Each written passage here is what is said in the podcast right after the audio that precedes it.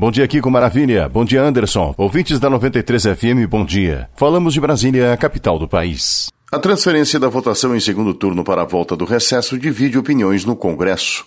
Paulo Pimenta, do PT, considera que haverá uma ampla desidratação na matéria.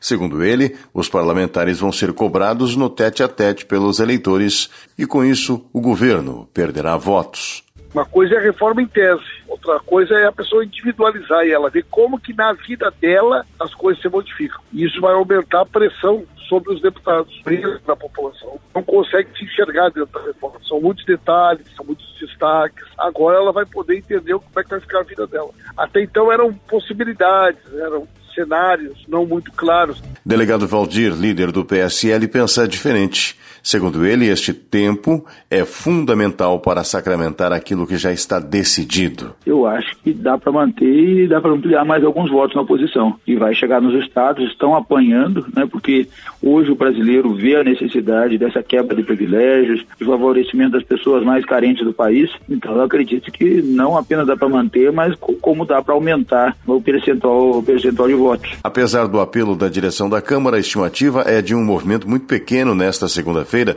já que a Lei de Diretrizes Orçamentárias, a LDO, também vai ser votada a posterior.